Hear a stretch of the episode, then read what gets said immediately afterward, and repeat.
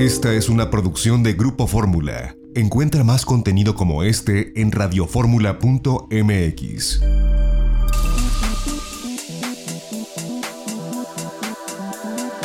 Grupo Fórmula presenta a Mari Carmen Cortés, Marco Antonio Mares y José Yuste. Las tres personalidades más destacadas de la economía, las finanzas y los negocios en Fórmula Financiera.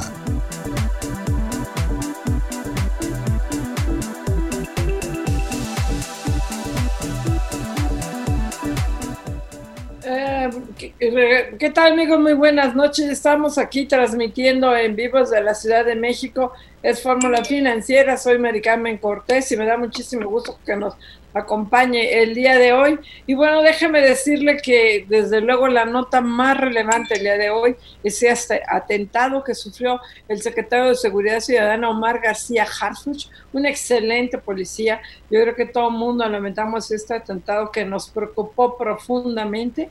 Está confirmado que fue del, del cártel Jalisco Nueva Generación. Por fortuna está fuera de peligro, a pesar que, bueno, el atentado se fue horroroso.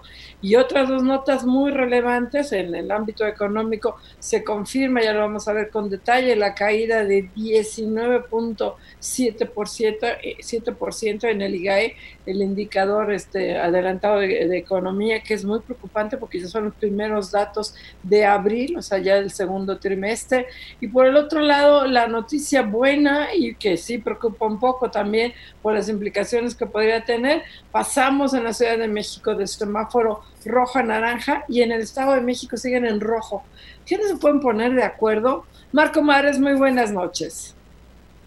¿Qué tal? ¿Cómo estás, Mari Carmen Cortés? Muy buenas noches. Sí, eh, fíjate que en el ámbito económico, muy malas noticias, yo diría que pésimas noticias. Hoy se da a conocer el índice adelantado, el IGAE, es una fotografía de lo que ocurrió en el, me, en el, primer, en el mes de confinamiento de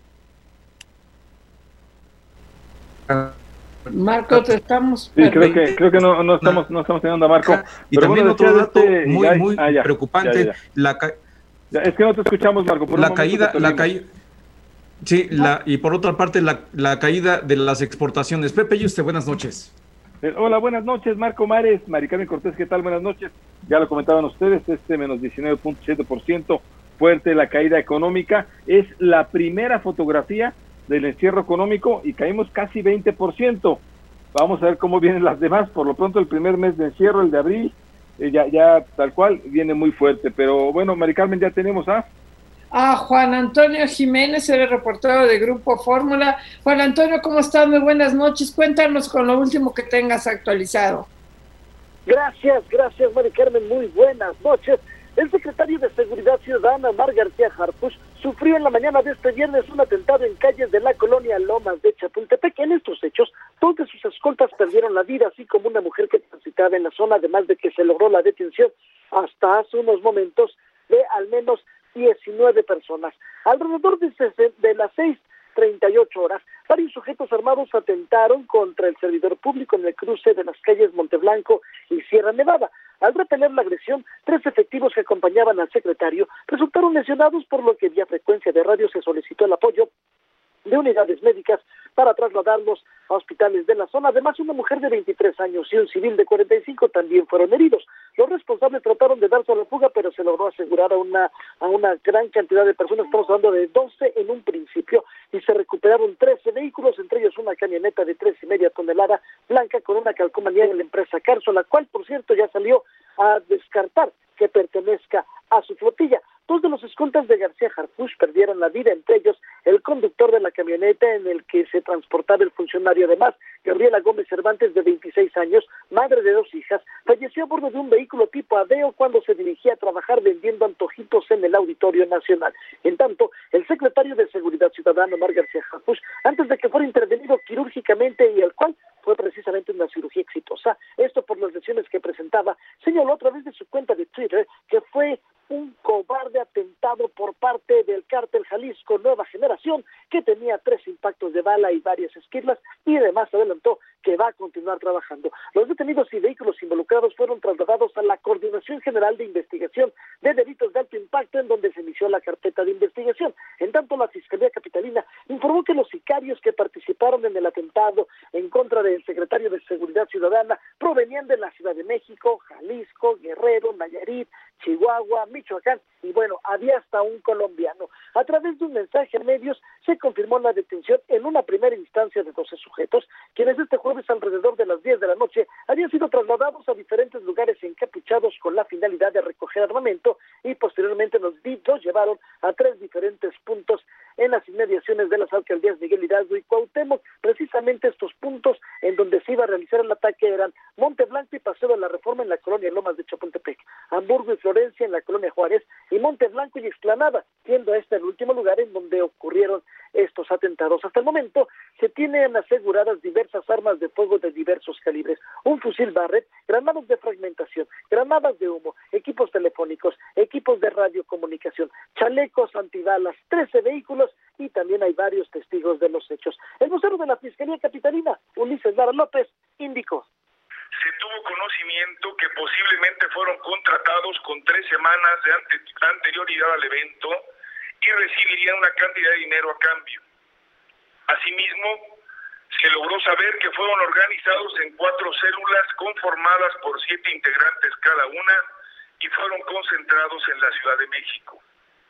De igual manera, el día de la fecha fueron trasladados en una camioneta marca Chevrolet tipo Suburban, color blanco y otra color negro al lugar donde realizarían el atentado aproximadamente a las 4 de la mañana la institución continúa con el acopio y análisis de información y recolectan videos de cámaras del C5, C2 y particulares, además de que están coordinados con la Secretaría de Seguridad Ciudadana, el Centro Nacional de Inteligencia, la Guardia Nacional, las áreas de inteligencia de la Marina y del Ejército y con la Fiscalía General de la República, institución que, por cierto, ya recibió un desglose de los hechos, esto debido a la delincuencia organizada y el uso de armas de fuego de uso exclusivo de las Fuerzas Armadas. Les comento también que en la tarde de este viernes, bueno, pues se llevaron a cabo diferentes acciones. En una bodega de la colonia Santa Isabel Tola fue cateado debido a que encontraron ahí algunos vehículos que también participaron. Pero en lo que es la alcaldía de Tláhuac, ahí detuvieron a cinco personas más por su probable responsabilidad en esta agresión en contra del secretario García Jarfus y que fueron trasladados ya ante el Ministerio Público, en donde en las próximas horas se va a definir así su situación jurídica. Aquí hay dos opciones nada más. Una, que el Ministerio Público local concluya las 48 horas de la investigación y sean presentados todos estos sujetos por precisamente eh, los delitos de lesiones, homicidio, entre otros más, y esto sería y presentarlos ante un juez de control. Esto sería hasta las próximas 48 horas, o bien entregarle ya toda la carpeta de investigación a la Fiscalía General de la República para que sea esta institución la encargada de llevar a cabo las indagatorias por la delincuencia organizada, por el uso de armas de fuego, entre otros delitos más del fuero de que les competen. Así que nosotros estamos aquí al pendiente de todo lo que pueda ocurrir luego de estos lamentables sucesos.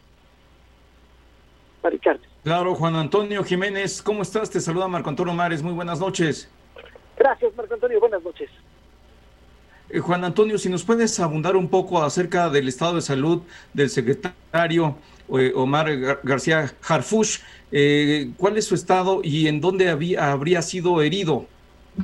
Él, él tuvo tres lesiones en diferentes partes del cuerpo y bueno, fueron precisamente de la, de la cadera hacia abajo principalmente y lo, lo que más le afectó, aparte de estas tres lesiones que tuvo por disparo de arma de fuego, fueron las esquirlas que recibió en todo el cuerpo y que luego de que tuviera esta esta operación en la cual pues resultó afortunadamente bien, salió con éxito, eh, se encuentra en estos momentos estable, él está en el Hospital Médica Sur, hay un, un fuerte dispositivo por parte de elementos de la Secretaría de Seguridad Ciudadana para que las personas puedan ingresar a este lugar, los están revisando en todos sitios y que bueno, pues afortunadamente se encuentra bien, está estable y esperemos que en breve pueda ser dado de alta. Esperemos, esperemos. Estamos platicando con Juan Antonio Jiménez, nuestro compañero del Grupo Fórmula. Le saluda José Yuste, Juan Antonio. Gracias, Pepe. Buenas noches. Qué gusto saludarte, Juan Antonio. Oye, cuéntanos, en ese momento, antes de entrar a la, a la operación, a la cirugía, el propio secretario eh, García Harfus decía, comentaba muy, muy claramente, oigan, esto fue del cártel de Jalisco Nueva Generación. ¿Algo más de este cártel se dijo? Nada más se ha comentado eso al respecto. Él mencionó claramente a través de este Twitter, en donde responsabiliza de manera directa al cártel Jalisco nueva generación. No ha querido señalar nada, sin embargo, también en ese sentido te puedo comentar que ya el secretario de Seguridad Federal, eh, bueno, pues él había señalado que efectivamente que ya tenían algunas semanas en que sí había sido señalado como una de las posibles víctimas de un probable atentado, cosa que ocurrió en la mañana de este viernes. Así que bueno, pues ahí están lo que dicen unas personas, lo que dicen otras. Omar García Jarpus y toda la gente en la Secretaría de Seguridad Ciudadana aseguran que no tenían ningún tipo de amenaza en ese sentido. Sin embargo, bueno, pues las autoridades federales señalan que sí. Entonces, bueno, pues aquí lo, lo que a mí me llama mucho la atención es de que ya manejen de una manera directa al cártel Jalisco Nueva Generación. Y yo creo que esto también lleva algo muy importante. Yo recuerdo que desde las administraciones de Cuauhtémoc Cárdenas y luego Andrés Manuel López Obrador, Marcelo Ebrard y por supuesto con, con este Miguel Ángel Mancera, todos siempre han dicho que aquí en la Ciudad de México no hay cárteles, que todos sigan de no. pero no lo saben. Juan Antonio Jiménez nos agarra la guillotina. Muchísimas gracias. Juan Antonio. Muchísimas gracias. Gracias.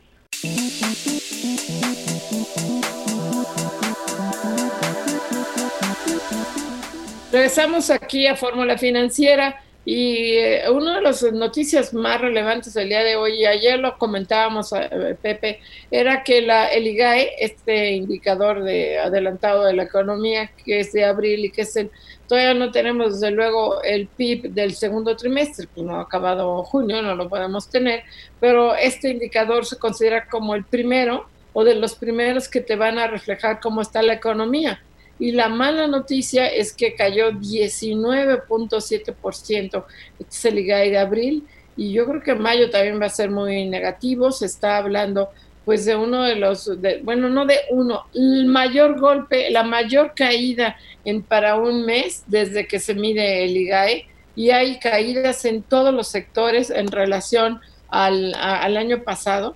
En relación a abril de del año pasado la caída es de 19% este, en total, 29.6% en las actividades secundarias, Pepe, que es todo lo que es industria, manufactura, 16.1% en terciarias, que es turismo, sectores, servicios, todo esto, y 2.4 es el único positivo, un crecimiento de 2.4 en actividades primarias.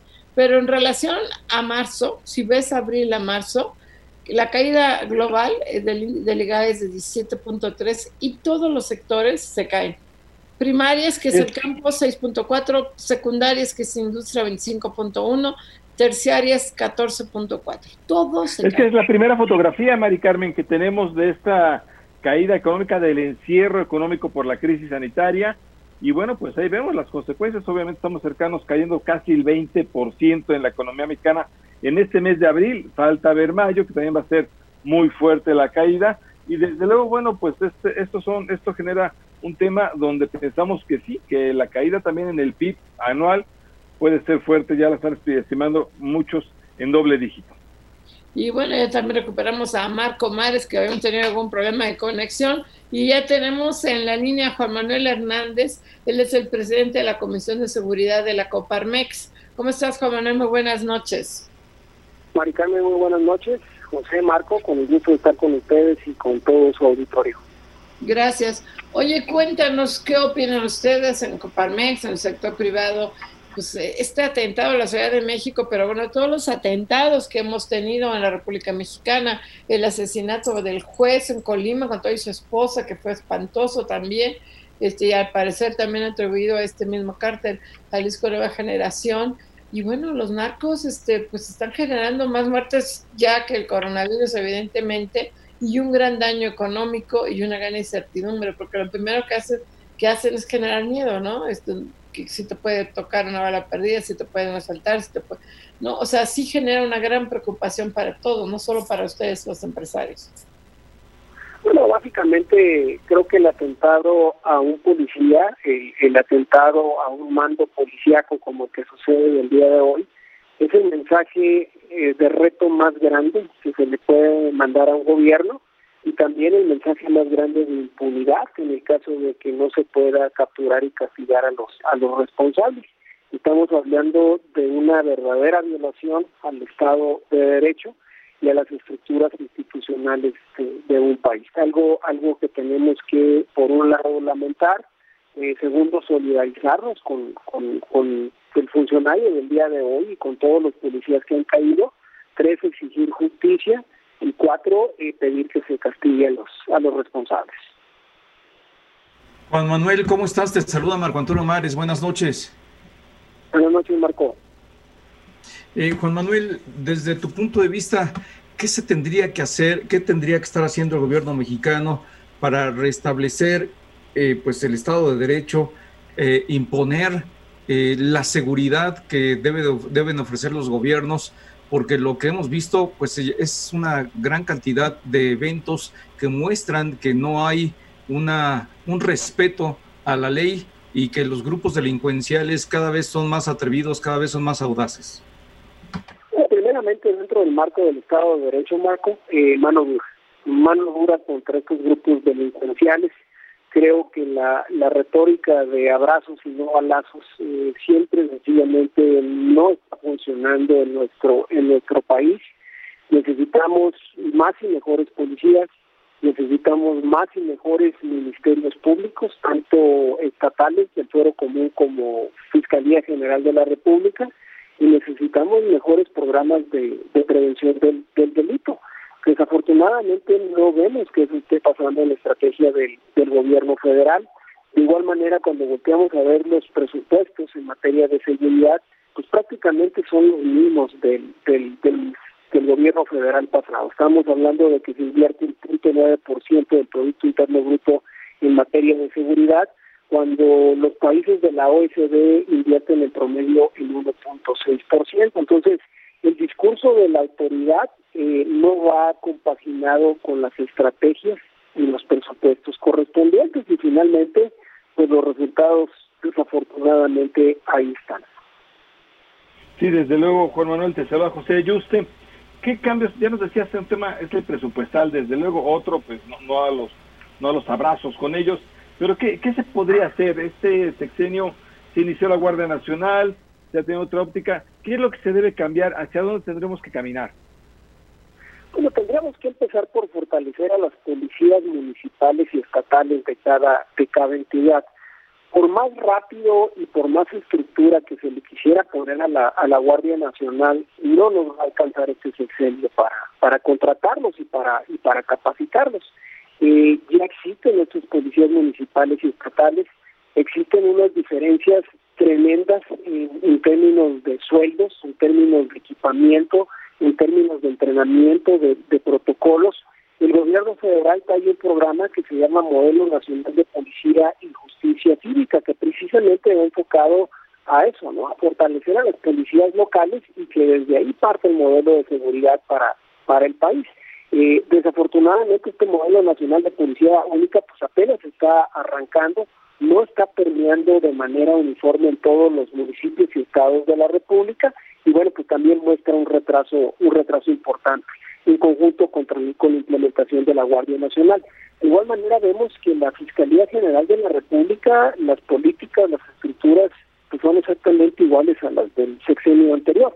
No hemos visto ese cambio del fiscal eh, independiente, no hemos visto esa recapacitación de los ministerios públicos federales, no vemos ninguna acción enfocada a programas tan grandes como el lavado del dinero, como el tráfico de armas. Aquí la pregunta es de dónde llegaron las armas que se utilizaron para la ejecución, para perdón, para la para el atentado del día del día de hoy. Existen una serie de factores, existen una serie de aristas que simple y sencillamente no vemos las respuestas ni los planes de acción eh, que provengan de las, de las autoridades. Oye, Juan Manuel, pero por otro lado, algo están haciendo bien, que ahí está el atentado y la respuesta del cartel. Porque si estuviera todo haciendo mal gobierno, si no estuvieran persiguiéndolo, si no estuvieran siguiéndolo, ahora sí que follow the money, pues no hubiera este atentado. Este atentado de tremendo que vimos a la Ciudad de México, que afortunadamente Omar García Harfuch está bien, pues iba este, destinado a generar miedo, a, callarlo, a, que se está, que se esté quieto. Debe estar haciendo las cosas muy bien para que estén tan enojados los chenarcos. Pues pensamos, pensamos que así es, pero por el otro lado yo te diría, eh, en una zona céntrica como se cometió el, el atentado, Mari Carmen, ¿dónde estaban las cámaras de seguridad? ¿Dónde estaban las alarmas para que llegaran los policías? ¿Por qué no se procedió a prender a los delincuentes en el momento que se estaba ejecutando el atentado? Creo que hay muchas preguntas todavía que tendrían que ser eh, eh respondidas. El mismo mensaje de, de, la señora Sheinbaum, ¿no? Y comparado con la declaración de, del funcionario, de, Omar, este, pues no concuerdo. Por un lado él dice es el cartel Jalisco Nueva Generación y por el otro lado ya dice este todavía no tenemos información de dónde provino provino el atentado. ¿no? Entonces creo que hay una serie de, de cuestionamientos de igual manera que no que no están generando una respuesta. Claro, pero yo te preguntaría, el hecho de que existe la Guardia Nacional, pero está para detener a, la, a los migrantes centroamericanos, eh, ¿no tiene algo que ver? ¿No, no, estaría, no tendría que estar eh, enfocada en eh, la atención de la delincuencia organizada en el país? Lo que pasa es que a la Guardia Nacional se le dieron demasiadas demasiadas este, responsabilidades, Marco. Este, realmente, pues, decía por ahí un político muy connotado aquí en México que la Guardia Nacional es como la Virgen de Guadalupe con pistola, ¿no? Estamos esperando que, que genere una serie de resultados cuando ellos apenas están terminando de, configurar eh, con una combinación de diferentes culturas, la Policía Federal, la Sedena, la Marina. Entonces es muy difícil eh, pedirle y exigirle a la, a la Guardia Nacional cuando pues prácticamente apenas tiene un año de haber sido implementado. Por eso nosotros le apostamos más a los modelos de policías locales, municipales y, estatales, en coordinación, ahora sí que con la Fiscalía General de la República y las fiscalías de cada uno de los de los estados. La estrategia debe de venir por parte de las fiscalías en materia de procuración y administración de la justicia y las estructuras policiales deberían de venir de las de las partes locales. Eh, oye, y sobre todo, Juan Manuel, pensando en el narcotráfico, si esto realmente fue el cártel Jalisco nueva generación, que aquí tiene conexión con el del Cepito, la, la situación se complica. Ciertamente, mira, a mí me gustaría preguntar, ¿existen carpetas de investigación verdaderamente contra algunos de los líderes que, que en principio este, se conoce y se sabe quiénes son? ¿Existen órdenes de aprehensión contra ellos? Eh, cuando hablamos de problemas de narcomenudeo, eh, pues yo digo que existe una ley Pareto, el 20% de los delincuentes que generan el 80% de los delitos. ¿Por qué no ir por ellos? ¿Por qué, repito, una vez más, no investigar eh, qué pasa con el tráfico de armas? ¿Por qué no atacarlos en la parte de la estructura financiera a través de esquemas este, antilavado, en cuanto al lavado de dinero? Pero no vemos esa estrategia cohesionada y coordinada por parte de la autoridad y, y pues la delincuencia desafortunadamente sigue sigue creciendo, ¿no? Te podemos agradecer mucho Juan Manuel Hernández, presidente de la Comisión de Seguridad de la Coparmex. Muchas gracias. Gracias, Juan Manuel. Gracias. Buenas noches. Gracias a todos. Saludos. Gracias. Vamos un corte.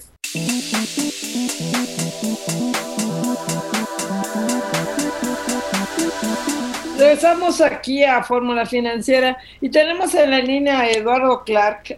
Y voy a ver si no me equivoco, Eduardo, buenas noches en tu cargo. Es el director general del Centro de Tecnología e Inteligencia Digital de Innovación Pública de la Ciudad de México. Espero estar de acuerdo con esos títulos tan largos que tienes. Eduardo, muy buenas noches. Buenas noches, gracias por la invitación. Perdón por el título, me ha costado trabajo hasta que quepen tarjetas de presentación.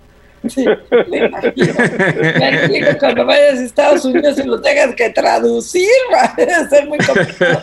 Oye, pero cuéntanos, Eduardo, ustedes juegan un papel clave en todo esto de pues de estarle, darle seguimiento, sobre todo al número de camas aquí en la Ciudad de México, de cómo está avanzando la hospitalización. Y pasamos, yo pensaba que no, a semáforo naranja. Por un lado, me da gusto porque la economía realmente necesita reactivarse y por otro lado me da miedo de qué va a pasar, cómo se van a abrir, este, y pues queríamos que nos platicaras porque la jefa de gobierno Claudia Sheinbaum en un tuit en el que anunció que nos vamos a naranja con el Estado de México en rojo, lo cual se me hace medio absurdo, pero vamos a naranja y dice hay que seguir guardando estrictas medidas sanitarias. Cuéntanos esto porque suena como medio contradictorio, pero cuéntanos.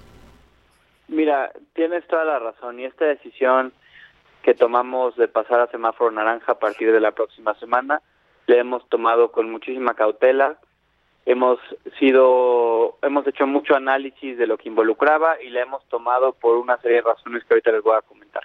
La primera es porque tenemos que balancear, como tú bien dices, entre el bienestar de las familias, que tengan ingresos, que tengan maneras de sostenerse día con día. Después de tres meses es cada día más difícil. Y la otra es balancear la salud de las personas aquí en la Ciudad de México y en el área metropolitana en general. Para tomar esta decisión, nosotros tomamos en cuenta una serie de indicadores que nos hacen pensar que estamos en una senda decreciente, es decir, que vamos mejorando en términos de contagio de COVID en la ciudad. El principal indicador que usamos nosotros tiene que ver con cuántas personas se encuentran hospitalizadas en los casi 95 hospitales que atienden COVID en la zona metropolitana. Es un indicador que llevamos validando nosotros día con día, todos y cada uno de los días, de lunes a domingo, desde el 23 de marzo. Desde el 22 de mayo, que fue el día que nosotros llegamos lo que consideramos nuestro pico máximo de hospitalizados, tuvimos primero dos semanas de relativa estabilidad, una especie de meseta, y llevamos ya dos semanas y media en la que hemos visto día con día mejorar la situación hospitalaria y hemos tenido una reducción de casi 15% comparado con lo que teníamos el 22 de mayo. Hoy en el área metropolitana hay 5.488 personas hospitalizadas por COVID, es mil menos de las que teníamos hace un mes y si bien pasar al semáforo naranja no significa que ya libramos el COVID, que ya pasamos, que ya lo peor pasó, lo único que significa es que hay signos eh, alentadores de la reducción de los contagios que nos permiten ir abriendo actividades de manera paulatina, pero tenemos que trabajar juntos como gobierno y ciudadanía para evitar los contagios. Y la mejor manera de evitar los contagios tiene que ver con cuidarnos los unos a los otros, medidas de sanidad, eh, higiene personal, ponernos cubrebocas, salir lo menos que podamos, es vital. Tenemos que seguir así porque si vemos un rebrote, tenemos que volver a, tomar las medidas del semáforo rojo. Claro, Eduardo Clark, ¿cómo estás? Te saluda Marco Antonio Mares, muy buenas noches. Buenas noches, Marco Antonio. Eduardo, eh, lo que nos dices es bien importante, lograr el difícil equilibrio entre el bienestar económico y la salud de la población mexicana, pero así como están tomando en consideración los indicadores para revisar si la tendencia ya es notable hacia la baja, eh, ¿cuáles serían los eh, indicadores que tomarían en cuenta? ¿Qué niveles de estos indicadores nos llevarían a eventualmente regresar a semáforo rojo en caso, en caso de que se cumplan? Mira, hoy el principal indicador que usamos es este de ocupación hospitalaria. Hoy estamos al 59%. Hace una semana estábamos al 65.5% y por eso nos quedamos el viernes pasado en rojo. Ese 65% es el que consideramos nuestro umbral mediante el cual tomaríamos una decisión de regresar al semáforo rojo. Las medidas con las cuales se llegaría al semáforo rojo también dependerían de la velocidad. Es decir, si vemos incrementos muy, muy ligeros que nos llevan al 65% en un mes es diferente a si vemos incrementos de dos puntos porcentuales al día, pero esto es algo que mantendremos informada a la población. Lo que les puedo adelantar es que no solo monitoreamos este indicador de ocupación hospitalaria, que es el más importante, también monitoreamos otros indicadores como la tasa de positividad, llamadas al 911, de funciones sospechosas, casos nuevos. La mayoría de estos, de hecho prácticamente todos, indican que tuvimos nuestro pico, el momento más álgido de, la epidemia, por ahí de entre el 15 y el 20 de mayo. Esto ha mejorado y nuestra intuición era que iba a subir o se iba a frenar la mejoría con, las, con la, el crecimiento de movilidad a partir del primero de junio, que entramos al semáforo rojo y más actividades. Esto no se ha visto así. Creemos que principalmente porque la ciudadanía se ha portado bien y ha tomado con responsabilidad estas medidas. Entonces, si las seguimos tomando, hay buenas posibilidades de que sigamos yendo a la baja. Pero si no, vamos a, si no, y esto se revierte y vemos un rebrote, tenemos nosotros que tomar la decisión lo más temprano posible sea un rebote, por eso queremos que el 65%, porque se nos hace un número con el cual nos sentimos cómodos, que si vemos un rebrote podemos cerrar todo otra vez o muchas cosas y de todos modos garantizar que hay disponibilidad hospitalaria para la gente. Qué bueno, Eduardo. La, verdad es que esto yo creo que sea claro el tema hospitalario. Creo que lo tienen muy claro ustedes en el umbral del 75% y ha bajado. Además, fueron prudentes, hay que decirlo, ustedes en el gobierno capitalino. Cuando fue semáforo rojo que iba a pasar naranja, dijeron no, todavía no es el momento, nos mantenemos en rojo. Ahora sí, cuéntanos eh, eh, este tema con el Estado de México, porque nosotros somos, eh, Eduardo, perdón, saluda a José y usted, somos 8.5 millones en la Ciudad de México pero con la zona conurbada somos más de 20 millones. Obviamente hay vasos comunicantes. Aunque nos mantengamos en naranja, si ellos están en rojo, ¿qué va a suceder? Hola, José. Mira, ese es un caso también que hay que clarificar. El Estado de México es una entidad federativa grande, es la, es la más poblada de todo el país, y nosotros siempre hemos analizado la dinámica hospitalaria en los municipios de la Ciudad de México, las alcaldías, pero también tomando en cuenta los municipios del área conurbana, los que ustedes ya conocen, desde Naucalpan, Cuautitlán, Ecatepec, eh, Chalco, todos los que rodean, son casi 60 que rodean, municipios que rodean a la Ciudad de México. En estos municipios en concreto, junto con la Ciudad de México, hemos visto estas mejorías que te comento desde el 22 de mayo hacia la fecha. De hecho, si tú ves, en los hospitales de la Ciudad de México ha bajado en 15% y en los hospitales del área conurbada ha bajado 20% la ocupación. Esto nos hace pensar que la dinámica del Estado de México en la ciudad, por lo menos, va a, la baja también y que en el área metropolitana en general tenemos buenos signos. El Estado de México entendemos que tiene una postura de seguir en rojo que tiene que ver con que el Estado de México está analizando también distintas zonas del Valle de México. Tienen ellos problemas o epidemias que tal vez no estén tan maduras como la de la Ciudad de México y sigan en crecimiento o por lo menos no en decrecimiento en áreas como el Valle de Toluca o en otras zonas como la zona sur del estado. Por eso ellos toman esta decisión, creemos que es una decisión sensible desde parte de la ciudad, claramente ellos tienen muchísima información de su entidad federativa. Y por eso no nos sentimos tan incómodos con que haya dos semáforos y que venga gente necesariamente de los municipios conurbados porque entendemos que la situación en el área metropolitana es un todo independientemente de la división administrativa que ocurra a la hora que cruces al municipio del Estado de México. Oye, ahora, eh, ahora sí, ahora voy yo. ¿Qué, que hace rato no iba.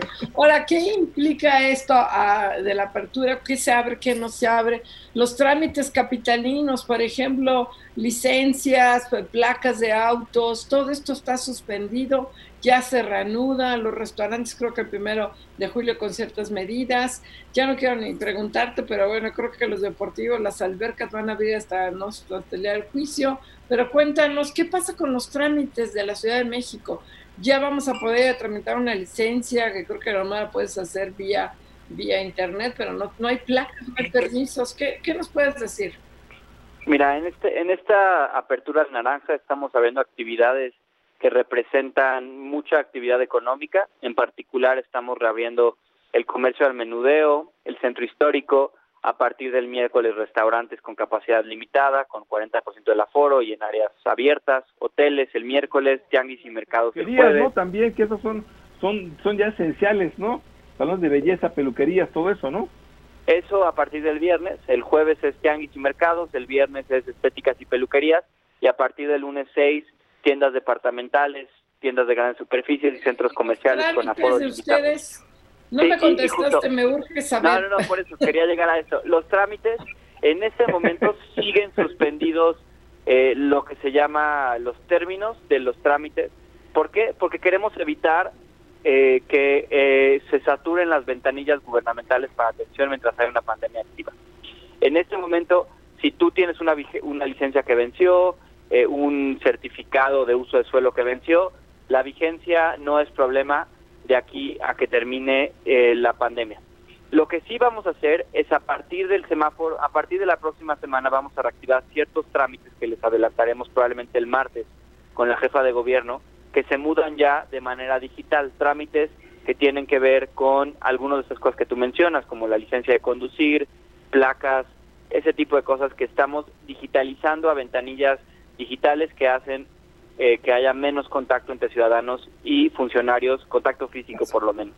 Pues Pero la parte que la parte que sí les puedo recalcar es que en este momento no se preocupen si tienen un trámite que no han podido promover.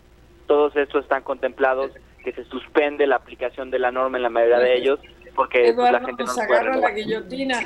Eduardo, claro. Eh, eh, Eduardo. Gracias. Gracias, Eduardo. Un abrazo, muchas gracias. Adiós, gracias.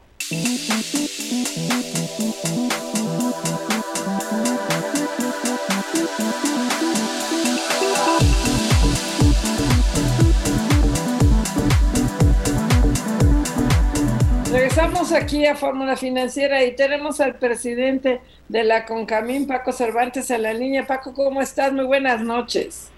Buenas noches, querida Mari Carmen. ¿Cómo han estado? ¿Bien?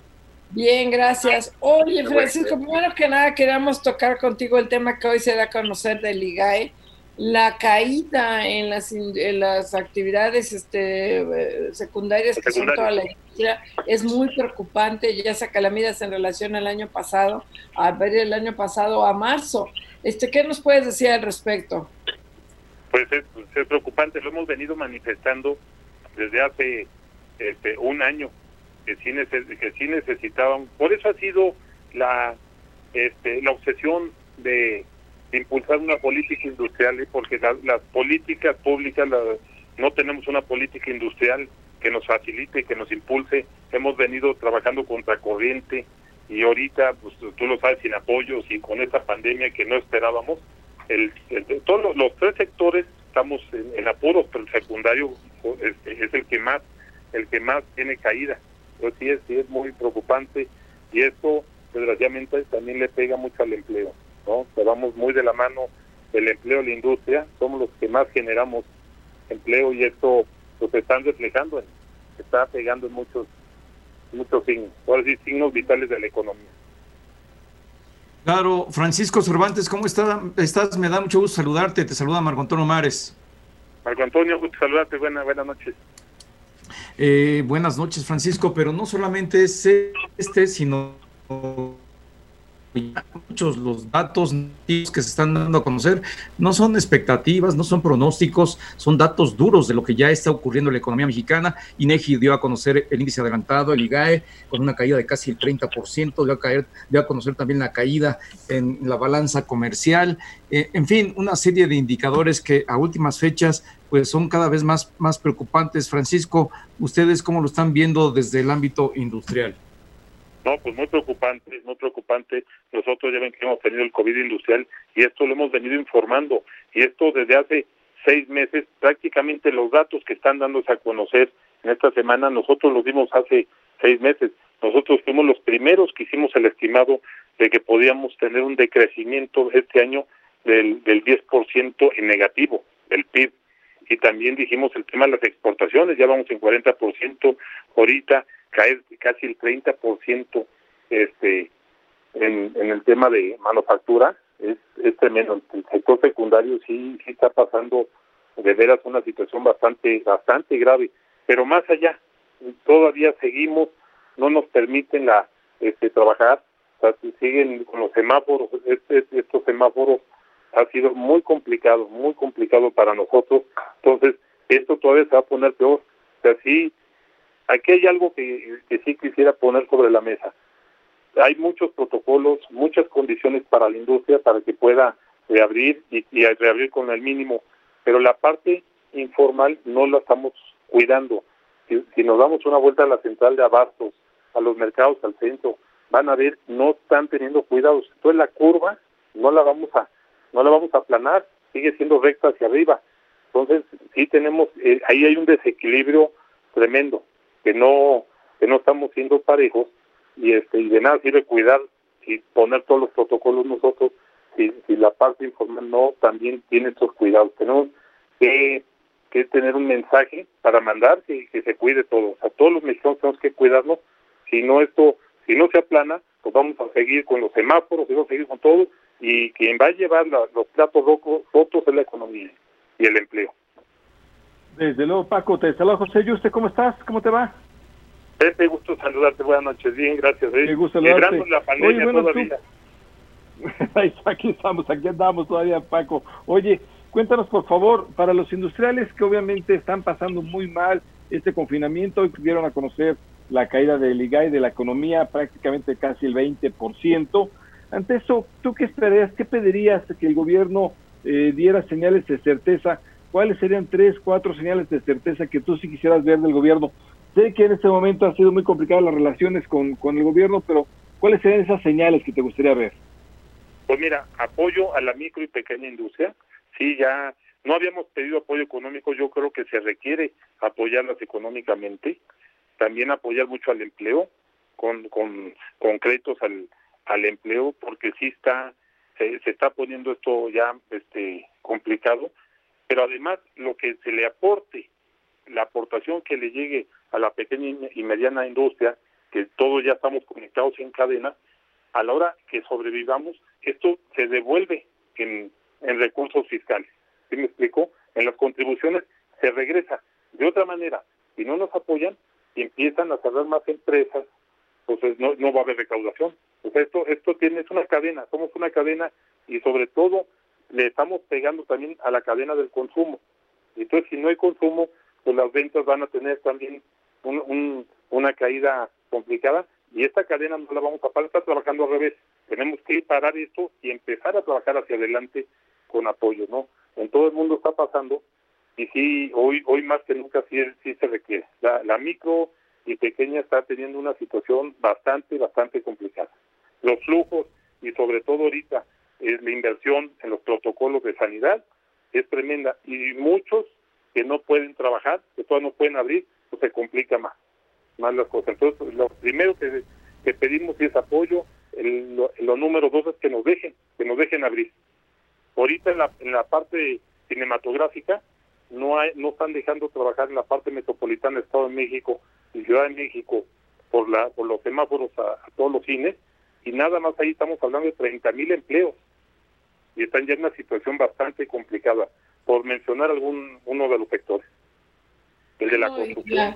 Y, Francisco, ya en el sector turístico y comercio, ayer Posada se declararon default para el pago de 15 millones de dólares de un bono, y hoy Grupo FAMSA, que es todo lo que es este distribuidor de automóviles, también se dice que va a recurrir a la Chapter 11 en Estados Unidos porque se va a declarar en quiebra y son dos empresas que cotizan en bolsa, estamos o que tienen, que tienen bonos en bolsa. De esto a lo mejor empezamos a ver no solamente pymes, sino empresas grandes que empiezan a, a seguir este ejemplo. Las aerolíneas, ¿no? Hay muchas, no solamente industrias, muchas empresas que están en severos problemas ya. Sí, y vamos muy interconectados, la parte de, turismo con la industria, vamos en, acuérdate que la industria restaurantera está en Concamín, la industria hotelera está en, comercio y servicios y vamos ahí muy conectados, entonces también nos está afectando ahí este paralelamente. Otra cosa que, que de verdad hay que poner en la mesa es las señales de confianza a la inversión.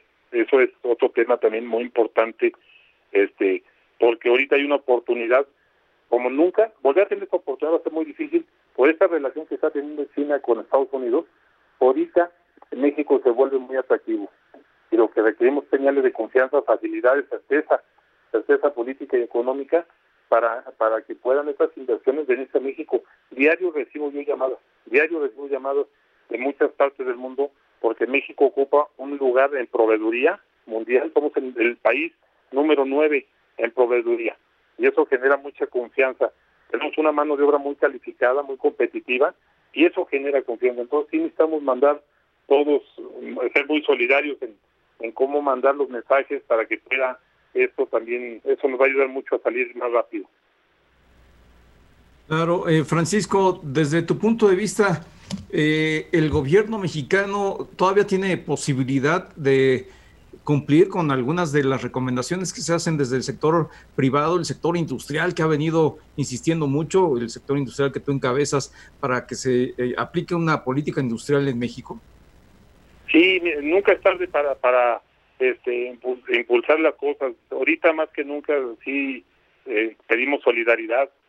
Ahorita viene también el tema etiquetado, que ese es otro tema que nos que viene otro frenón tremendo y ahí y hay peligro de que algunas marcas se vayan de México. Entonces este tema del etiquetado también nos ha dañado enormemente. Acuérdate que ya está publicado y, y pero además falta hay incertidumbre ahí. Ya la, ya por ejemplo los supermercados ya están pidiendo este o la cómo cómo va a venir las condiciones. Y eso si nos paran y además la inversión después de, no trabajar de estar para estarle pagando los em, estar pagando empleo hoy pagar todo todo lo que cuesta el protocolo de sanidad y encima de eso hacer un una inversión etiquetado eso también es otro otro golpe más a la industria. Y además a los productores pequeños Así es, Paco. Este, nos quedan, ya, ya, ya nos quedan. Muchas gracias, Francisco Cervantes. Ah, no, sí, todavía nos quedan unos 30, perdón, nos están tirando una señal muy buena. Oye, Paco, solo rápidamente cuéntanos un poco. El Tratado de Libre Comercio viene ya, vienen además leyes con el nuevo Tratado de Libre Comercio. Todo este paquete, ¿cómo lo ves? Es, pues muy bien, eso, eso es lo que nos da esperanza ahorita que tengamos esa continuidad. Obviamente, este viene una, una renovación en el PEMEC ¿Qué pasa? Que es un este es el mismo Tratado de Libre Comercio con algún algunas cláusulas eh, modificatorias por la experiencia de este cuarto de siglo que estuvimos trabajando, pero seguimos. Entonces tenemos que tenemos que seguir apuntalando eso, que es lo que nos, nos va a dar oxígeno ahorita. Va la parte de, comercio exterior, ese es un oxígeno, pero va agarrado la mano con la confianza, entonces sí deberíamos de, ser congruentes y sobre todo pues, dar señales de confianza para que esto pueda podamos salir adelante, ¿eh? porque si no, sí vamos en picada libre. Pues muchísimas gracias, Paco Cervantes, presidente de la Canacinto. Te agradecemos mucho. Gracias, Paco. Paco ya te ando cambiando. muchas gracias. Perdón, Paco, perdón. No te preocupes, muchas gracias. Un abrazo a los tres. Sí, buenas noches. Hasta luego. Paco, gracias.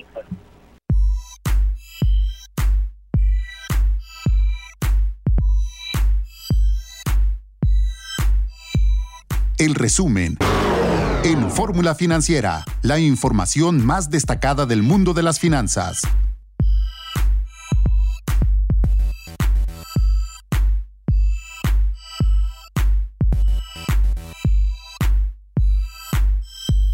¿Qué tal amigos? Muy buenas noches. Le damos la bienvenida al auditorio de Telefórmula que se incorpora aquí con nosotros a partir de este momento, esta segunda hora de Fórmula Financiera. Estamos transmitiendo en vivo desde la Ciudad de México y le damos la bienvenida a quien nos ven a través de Telefórmula en el canal 157 de Sky, 121 de Easy, 153 de Mega Cable, 354 de Dish, 161 de Total Play.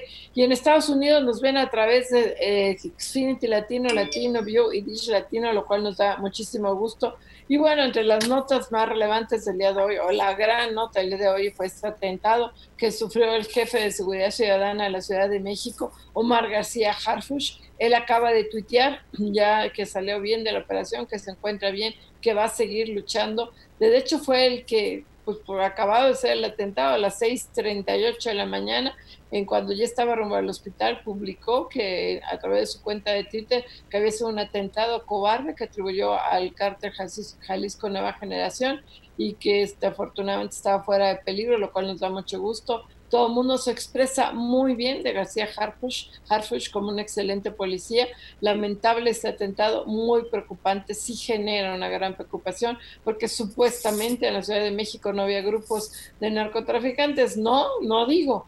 Marco Mares, muy buenas noches. ¿Qué tal? ¿Cómo estás, Mari Carmen Cortés? Muy buenas noches. Sí, la verdad es que todos amanecimos con esta pésima noticia, el grado de inseguridad que representa el ataque de un grupo armado, fuertemente armado a el responsable de la seguridad capitalina, Omar García Harfush, quien se ha distinguido y es reconocido por muchos como un excelente policía que estaba o que viene haciendo un gran trabajo. Y bueno, ya precisamente en este momento se está dando a conocer en el Universal que detuvieron a El Vaca como presunto autor intelectual del atentado contra García Harfush en operativos realizados en la alcaldía Tláhuac, se detuvo a José Armando Briceño de los Santos el Vaca, identificado como presunto autor intelectual del atentado contra Omar García Harfush en operativos realizados por inteligencia policial de la Secretaría de Seguridad Ciudadana en la alcaldía Tláhuac. Se detuvo a José Armando Briceño de los Santos el Vaca, identificado como el presunto autor intelectual de este atentado. Pepe Yuste, ¿cómo estás? Muy buenas noches. Buenas noches, Marco Mares, Mari Cortés, ¿qué tal? Buenas noches. Esto, desde luego, bueno, García Harfus se ha desempeñado muy bien como secretario de Seguridad Ciudadana aquí en la Ciudad de México, y es que han estado golpeando los cárteles. Este es el cártel Jalisco Nueva Generación, y desde luego es un desafío al Estado. Eh, habíamos visto esto en otras partes del país, desde luego, lo que no lo habíamos visto es en la Ciudad de México. ¿Por qué lo decimos sin nos asombra? Bueno, porque aquí tienes el mayor equipo y cuerpo policiaco que existe en el país realmente que se hayan animado a hacerlo esto en algo muy céntrico donde están los poderes, en fin, de, la Unión. Llama la atención todo esto y si es un desafío, un desafío, ¿por qué se habrá animado este cártel Jalisco Nueva Generación a hacer esto? Vamos a ver. Y bueno, eh, tenemos ya la línea Juan Antonio Jiménez, pero también la otra nota que no podemos dejar de comentar, el IGAE en abril, la actividad económica desciende 19.67%, es su mayor caída histórica desde que se mide el IGAE, no se había caído ese grado. Este es el primer indicador del trancazo que se ha tenido la economía en esta desafortunada pandemia. Pero Juan Antonio Jiménez, tú tienes más datos, me imagino, sobre la detención del VACA. Cuéntanos. Así es, gracias. Mari Carmen, el encargado de planear y ejecutar la orden para tratar de asesinar al secretario de Seguridad Ciudadana, Omar García Jarpuz, fue identificado como José Antonio Briceño de los Santos, alias El Vaca, de 35 años de edad. Este sujeto fue detenido en la colonia Santa Catarina de la alcaldía Tláhuac, donde se refugió momentos después de las agresiones cometidas en la mañana de este viernes y en donde la policía capitalina, tras unos operativos, detuvo a otros dos hombres y dos mujeres más que forman parte de dicha organización criminal se habla de que les habían prometido a cada uno de los 35 participantes en total que participaron en estos hechos un total de 20 mil dólares para acabar con la vida del servidor público. Asimismo, también hubo un par de sujetos más que fueron asegurados en el municipio de Atlacomulco, en el Estado de México, con lo que ya sumarían 19 personas que han sido aseguradas hasta este momento por la agresión, el ataque en contra de Omar García Harfush. El VACA es uno de los encargados de coordinar acciones violentas en contra de grupos antagónicos y fue el autor del asesinato de los dos israelíes acribillados en la Plaza Arch el 24 de julio del 2019. La gran mayoría de las personas que participaron en este atentado en contra del titular de la Secretaría de Seguridad Ciudadana venían precisamente de Puerto Vallarta. Es el reporte que les tengo. Pues muchas gracias. Muchísimas gracias. Gracias. Juan, Antonio, gracias. Gracias. Y bueno, pues les contamos, Marco, la nota del, del IGAE, esta es una nota muy relevante. Eh, son los primeros indicadores que se dan a conocer ya oficialmente del trancazo que ha tenido, que se hunde la economía en abril y en mayo y desafortunadamente en junio, julio, agosto, septiembre, octubre, al paso que vamos. Cuéntanos. Sí, desafortunadamente se trata de una fotografía que nos está mostrando el impacto que está teniendo la parálisis económica, el confinamiento al que nos hemos visto obligados, no solamente en México, a nivel internacional, pero en México le tocó de manera remarcada en el mes de, abril y está mostrándonos esta caída espectacular de casi el 30% y lo que se observa es que el sector servicios fue el que mostró el mayor impacto, aunque todos los sectores fueron muy impactados a la baja con eh, indicadores decrecientes, Pepe. Sí, fíjate que esta es la bueno, esto desde luego bien lo indican ustedes, que esta es la primera fotografía que tenemos del costo enorme del confinamiento económico derivado de la crisis sanitaria. Es la primera caída, casi el 20% de la de, se está cayendo la economía mexicana en abril. Prácticamente es la principal caída histórica, más que la de cualquier otra crisis, más que la de 2009, más que la del 95. Esta es la principal caída que hemos tenido en un mes la de abril con el IGAI, este indicador global de la actividad económica. ¿Por qué es importante medirlo así? Porque es un previo al PIB. Realmente te, está dando ya un, acercamiento muy, muy, muy, bastante razonable respecto a lo que va a ser la caída económica, 20%, y sí te indica entonces que es mucho más fuerte de lo que creíamos, y entonces sí refrenda desde luego los pronósticos de que podría caer la economía mexicana anualmente pues casi a doble dígito, al 10%. Y bueno, por otro lado, el número de muertos por la pandemia, por COVID-19 ya en México, asciende a 25.770, con 208.000 contagiados, o sea, son unas cifras espeluznantes. Pero bueno, ya en este contexto, varios estados entran ya en semáforo naranja, entre ellos la Ciudad de México. En toda esta paradoja, el Estado de México se mantiene en rojo, la Ciudad de México no que aquí le decíamos qué va a pasar en zonas como Vallejo, en la Gustavo Madero, que cruzas Vallejo y es Estado de México y te cruzas para acá y ya es eh, Gustavo Madero, de la, delegación, digo, el municipio, va a ser absurdo que de un lado sí se abre el restaurante, del otro no, o sea, del mismo lado de la calle, estamos tan conurbados que va a ser una complicación, pero bueno, pues finalmente se van a empezar a abrir gradualmente, el primero de julio abrirán los restaurantes, van a empezar a abrir el 6 los centros comerciales, la idea es tratar de reactivar y ah, en esta paradoja también la jefa de gobierno, Claudia Sheinbaum, nos exhorta a, si no tienes que salir, no salgas de tu casa. O sea, si, y si vas a salir, sal protegido. Entonces, pues sí te da miedito, y yo que soy valiente, me da miedito.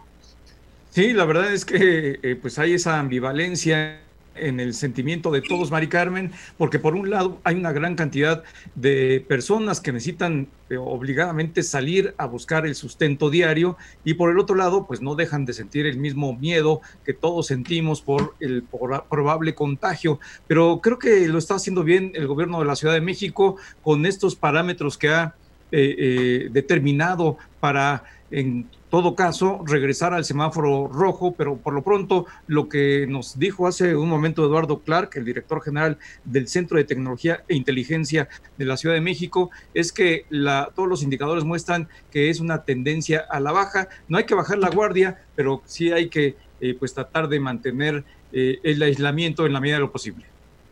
Pues mira, ya vendría el semáforo naranja en la Ciudad de México, vendría ya la apertura de restaurantes, hoteles en un porcentaje disminuido, 30, 40%, vendría ya el comercio al detalle, comercio de barrio, ya vendría, los tianguis también ya se, se empezarían a dar, el centro histórico se va a empezar a abrir, en fin, ya empieza la apertura, pero yo creo que aquí Claudia Sheinbaum sí hace bien en mandar el mensaje de precaución. Si no tienes que salir, pues realmente no salgas.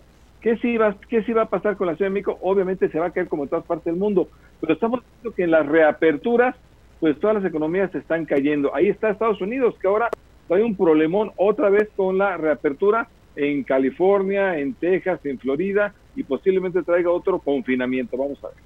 Vamos a un corte y regresamos.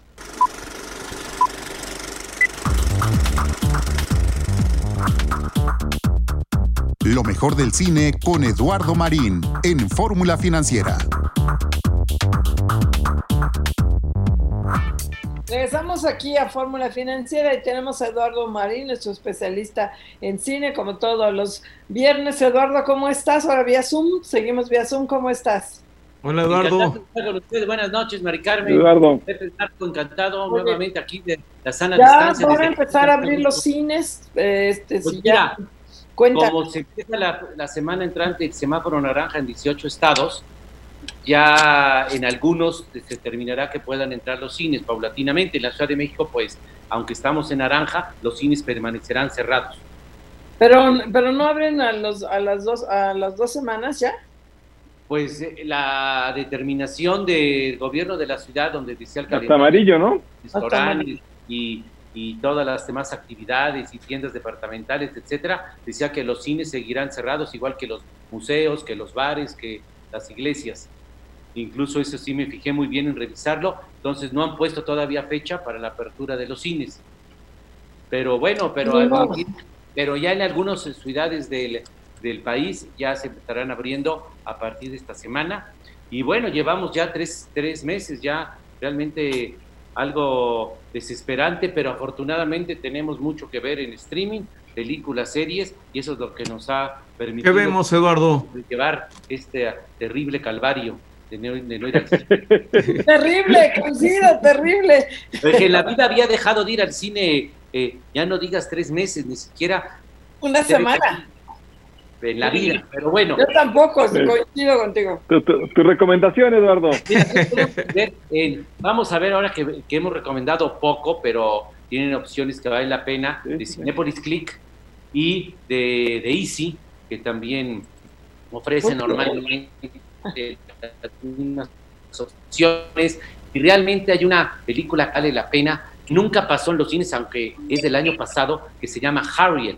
Es la historia real de Harriet Tubman, una mujer de raza negra, esclava, de, este, durante el contexto de mediados del siglo XIX, poco antes de la guerra civil este, norteamericana, y que huyó de la esclavitud y bueno, y tuvo, tuvo, después una historia extraordinaria, no voy a contar detalles para no hacerla de spoiler, para no adelantar la trama, pero realmente es una vida extraordinaria, única, que nos demuestra además que muchas veces la eh, realidad supera la ficción.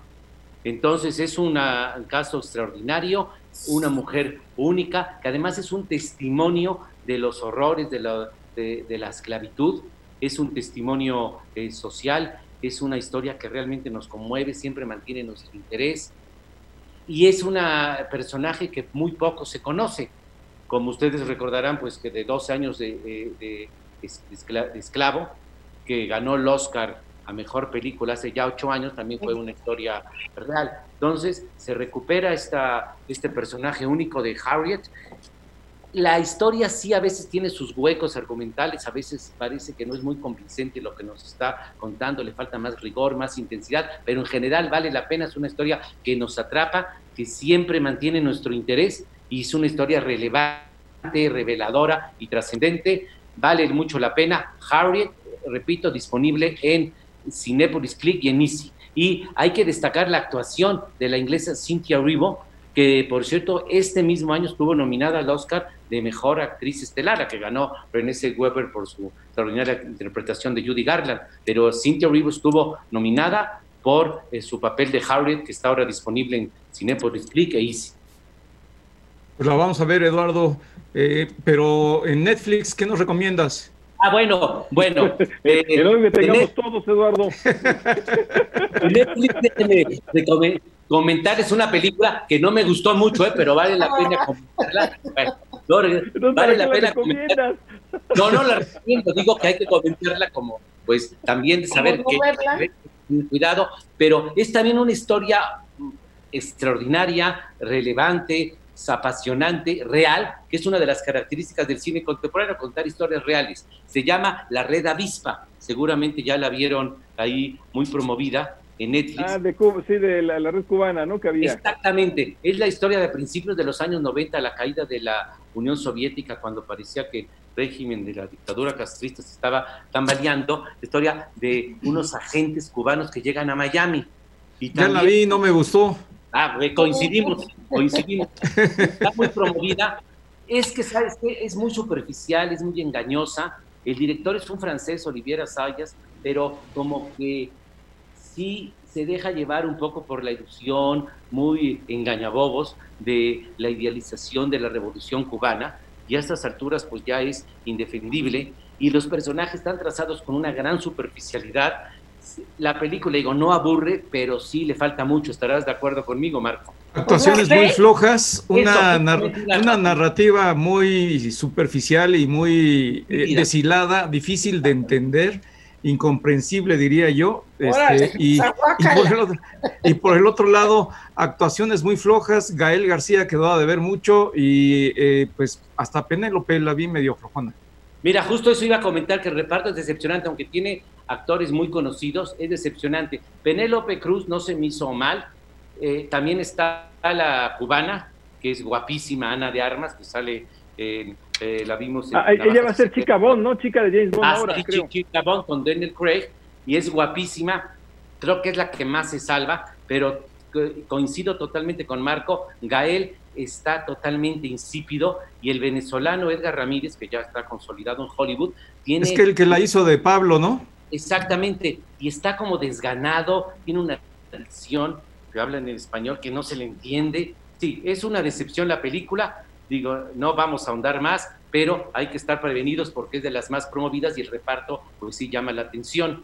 Y eh, hay una eh, serie también en, este, que está en Netflix, miniserie, de, aunque son dos temporadas de tres episodios cada una, es muy corta, duran 40 minutos cada episodio, entonces realmente cada temporada es como una película de dos horas.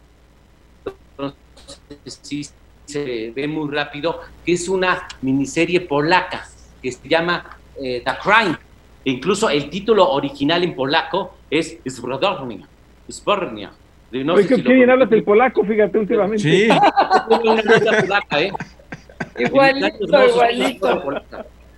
Oye, hay una brasileña que dicen que es buena, que se llama Coisha Más Linda. Ah, caray, no la he visto. Una ah, serie. yo, yo, vi, es una serie eh, que se da en Copacabana a partir de, de cómo sería parte de la creación del Bossa Nova esto.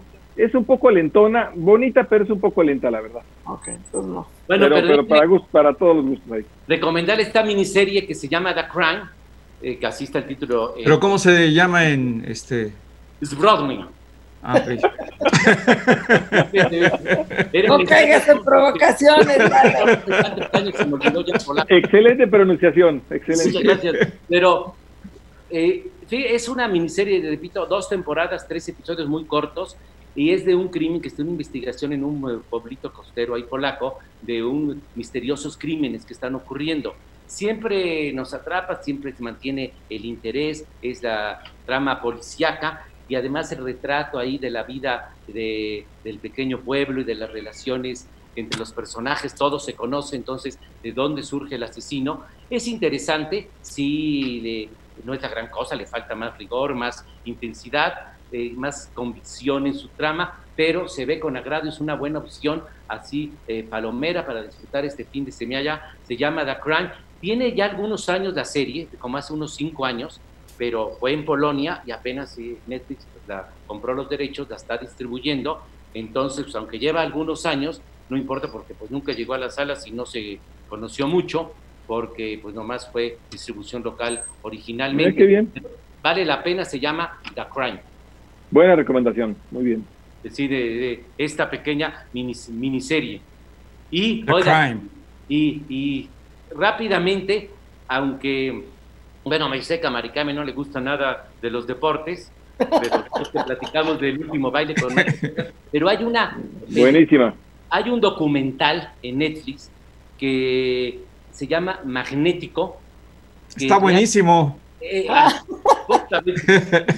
son escenas de deportes extremos, pero realmente es espectacular, visualmente es muy atrayente, es toda una experiencia de los que esquían. Ah, el de, el de la ola gigante, ¿no? Que si está gigante esa ola. Sí, sí, sí. Ah, los en Portugal.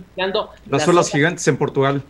La que resultó que la ola más grande no son en Australia como todos hubiéramos pensado, sino ahí en Portugal, de 30 metros. Y, y ahí surfean, pues son los, los mejores del mundo. Y realmente, además de el testimonio del desafío humano, del reto que representa, es, visualmente es espectacular. Sí, exacto. Ah, totalmente espectacular. También los que en papalote ahí en el mar, que es dificilísimo. Y realmente es una película que se puede ver hasta en partes, un documental, eh, se puede ver en partes, pero las escenas, los eh, paisajes, las tomas son absolutamente excepcionales y además es también un canto emotivo, un testimonio de la naturaleza misma, de las bellezas que tenemos en la, en la Tierra. Vale mucho la pena, eh, la pena, perdón, se llama Magnético en Netflix. Sí, las imágenes en la nieve, en el aire, en la tierra, en la profundidad del mar, el, el, tipo que domina la apnea es impresionante. La verdad es que son proezas del ser humano que vale la pena verlas. Sea atractivo. Suena bien, suena bien, suena bien. dos buenas recomendaciones. Es un reflejo de las hazañas y de los desafíos del ser humano y ahora sí coincidimos totalmente, Marco. Sí, totalmente. Cosa rara, preocupante. Para los dos. Oiga, ¿y ustedes ya vieron la serie esta en Netflix de, de miniserie de Defending Jacob? ¿No? ¿No la han visto? ¿Esa está en Netflix o está? Ya está en Netflix. Jacob, que es una. Eh... Porque estaba en Apple TV, ya está en Perdón, sí, me estoy acordando, es Apple TV. Apple TV. me soplaron, es Apple TV. la comentaremos la próxima semana. Bueno, pues gracias. mucho. Gracias, Eduardo. Gracias, Eduardo. Esta fue una producción de Grupo Fórmula. Encuentra más contenido como este en radioformula.mx.